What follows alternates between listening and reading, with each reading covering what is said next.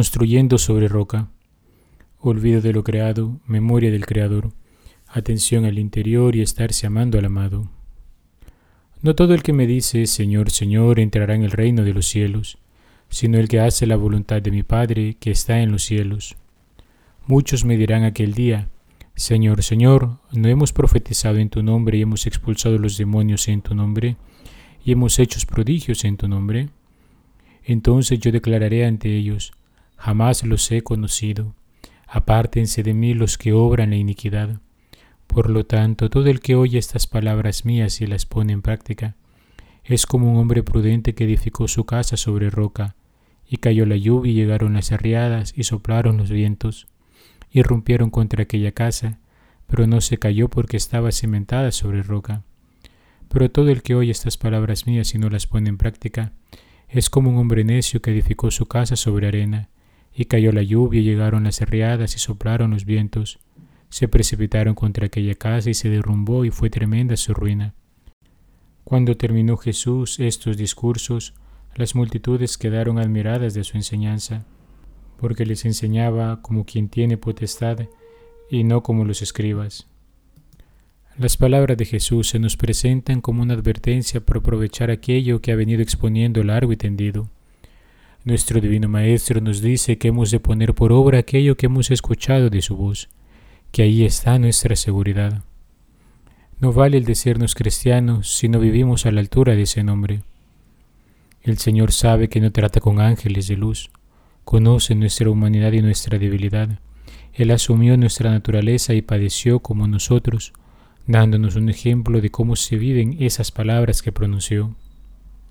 Es más, Él nos da la vida divina de la gracia para fortalecernos y vivir con interés a lo que nos manda de modo que podríamos escuchar de su boca aquellas palabras del Antiguo Testamento, porque este precepto que yo te mando hoy no excede tus fuerzas ni es inalcanzable. No está en el cielo para poder decir, ¿quién de nosotros subirá al cielo y nos lo traerá y nos lo proclamará para que lo cumplamos? Ni está más allá del mar para poder decir, ¿quién de nosotros cruzará el mar y nos lo traerá y nos lo proclamará para que lo cumplamos? El mandamiento está muy cerca de ti en tu corazón y en tu boca para que lo cumplas. Deuteronomio 30, 11 al 14. La autoridad de Cristo fue palpable a las multitudes quienes le admiraban aún más porque miraban cómo practicaba lo que decía. Los grandes maestros de espiritualidad cristiana nos exhortarán a seguir el ejemplo de Jesús, quien nos ha mostrado cómo se vive de tal manera que con nuestras actitudes y comportamientos, pensamientos y sentimientos Demos testimonio como una lámpara que alumbre para que viendo nuestro modo de obrar, los hombres den gloria al Padre. San Gregorio de Niza, en su obra sobre el perfecto modelo de cristiano, escribía, Hay tres cosas que manifiestan y distinguen la vida del cristiano, la acción, la manera de hablar y el pensamiento. De ellas ocupa el primer lugar el pensamiento, Viene en segundo lugar la manera de hablar que descubre y expresa con palabras el interior de nuestro pensamiento. En este orden de cosas, al pensamiento y a la manera de hablar, sigue la acción, con la cual se pone por obra lo que antes se ha pensado. Siempre pues que nos sintamos impulsados a obrar, a pensar o a hablar, debemos procurar que todas nuestras palabras, obras y pensamientos tendan a conformarse con la norma divina del conocimiento de Cristo, de manera que no pensemos, digamos ni hagamos cosa alguna que se aparte de esta regla suprema. Todo aquel que tiene el honor de llevar el nombre de Cristo debe necesariamente examinar con diligencia sus pensamientos, palabras y obras, y ver si tienden a Cristo o se apartan de Él. En efecto, es la misma y única nitidez la que hay en Cristo y en nuestras almas, pero con la diferencia de que Cristo es la fuente de donde nace esta nitidez, y nosotros la tenemos derivada de esta fuente. Es Cristo quien nos comunica el adorable conocimiento de sí mismo, para que el hombre, tanto en lo interno como en lo externo, se ajuste y adapte por la moderación y rectitud de su vida a este conocimiento que proviene del Señor, dejándose guiar y mover por Él. En esto consiste, a mi parecer, la perfección de vida cristiana, decía San Gregorio en que hechos partícipes del nombre de Cristo por nuestro apelativo de cristianos, pongamos de manifiesto con nuestros sentimientos, con la oración y con nuestro género de vida la virtualidad de este nombre. Sí, queridos hermanos, aquel Jesús que subió al monte para enseñarnos el nuevo estilo de vida del cristiano, ahora, al recordarnos que hemos de poner su palabra por obra, nos invita a bajar del monte y caminar con Él. El peregrinaje concluirá cuando todo haya sido consumado y entremos en la gloria del cielo, la tierra prometida hacia la cual nos dirigimos. Ir de la mano de Jesús nos enseña la altura de nuestra vocación y el gozo que anima el espíritu de una vida según las bienaventuranzas, que aunque de momento toque pasar por etapas de cruz, también pasamos por etapas de alegría en esta vida. Las etapas de cruz son momentos de purificación necesarios para librarnos de las ataduras del pecado y de la muerte. Las etapas de alegría son la antesala de lo que aún está por venir. San Juan Crisóstomo escribiría, todo lo hasta ahora dicho por el Señor lo había referido a lo porvenir, el reino de los cielos, la recompensa inexplicable, el consuelo a los que lloran y todo lo demás. Mas ahora nos quiere dar los frutos que aún acá hemos de cosechar, nos quiere mostrar cuán grande, aún para la presente vida, es la fuerza de la virtud. ¿Cuál es, pues, la fuerza de la virtud?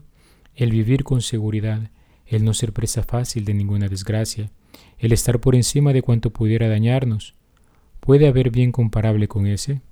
Ni el mismo que se ciñe la diadema puede adquirirlo para sí mismo. Ese es privilegio del que practica la virtud. Solo éste lo posee con creces, Solo él goza de calma en medio del Euripo y el mar revuelto de las cosas humanas.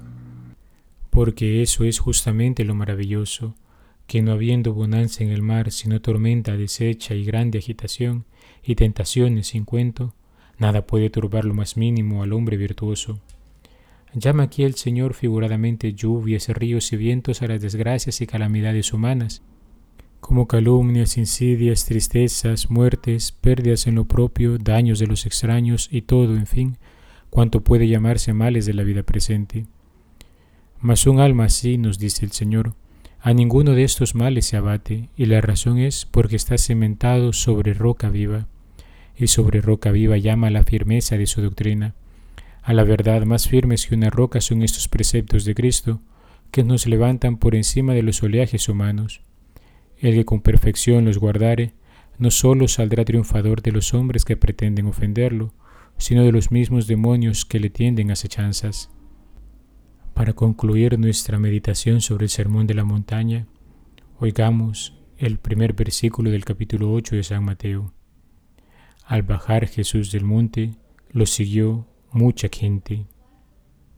Recordemos que habiendo Jesús pronunciado las palabras de vida que hemos venido meditando como su primer discurso, inmediatamente después San Mateo nos presenta al Señor que va por diferentes lugares, sanando a los enfermos, liberando a los oprimidos, resucitando a los muertos.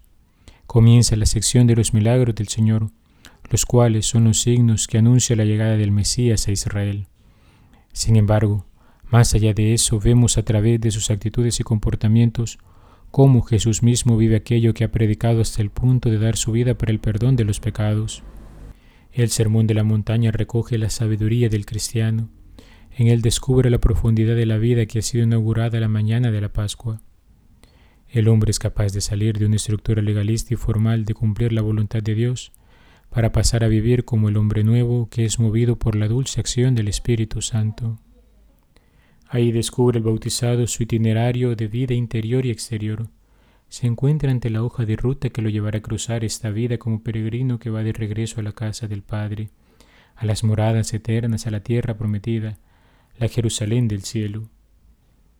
Aquella muchedumbre quedó encantada con las palabras del Señor, admiraba su autoridad y sentían cómo su corazón se estremecía ante la interpelación de la vida nueva que él iba anunciando.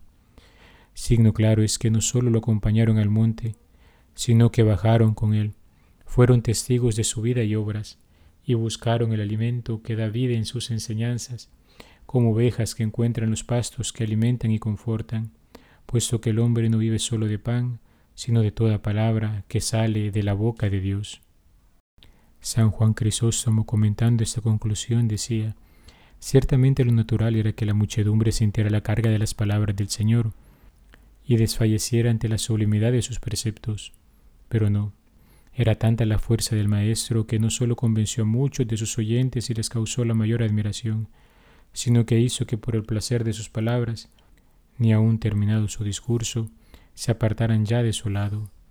Y fue así que ni incluso después que hubo bajado del monte se alejaron de él sus oyentes, sino que toda aquella concurrencia le fue acompañando. Tan grande amor a sus palabras supo el Señor infundirles, pero lo que señaladamente admiraban era la autoridad con que hablaba, porque Cristo en efecto no afirmaba lo que decía refiriéndose a otro, como hicieron los profetas y el mismo Moisés, sino declarando en todas partes que era Él quien poseía la autoridad. Luego de reflexionar acerca de las palabras que Jesús pronunciase, es el momento de plantearnos propósitos concretos con los cuales podamos pasar a poner en práctica lo que hemos escuchado de su boca.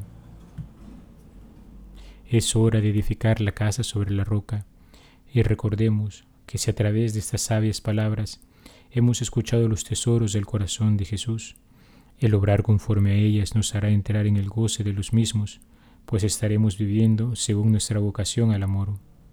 Concluimos, hermanos, esta meditación sobre el Sermón de la Montaña, que ha sido la segunda gran parte de nuestros ejercicios espirituales de Cuaresma. Mañana, como un bonus, vamos a meditar brevemente sobre la historia de la salvación para poder entrar en el ambiente de la Semana Santa. He sido el Padre Juan Carlos Cuellar desde la parroquia Santa Alicia en Altavista. Que Dios te bendiga. Alabado sea Jesucristo, por siempre sea alabado.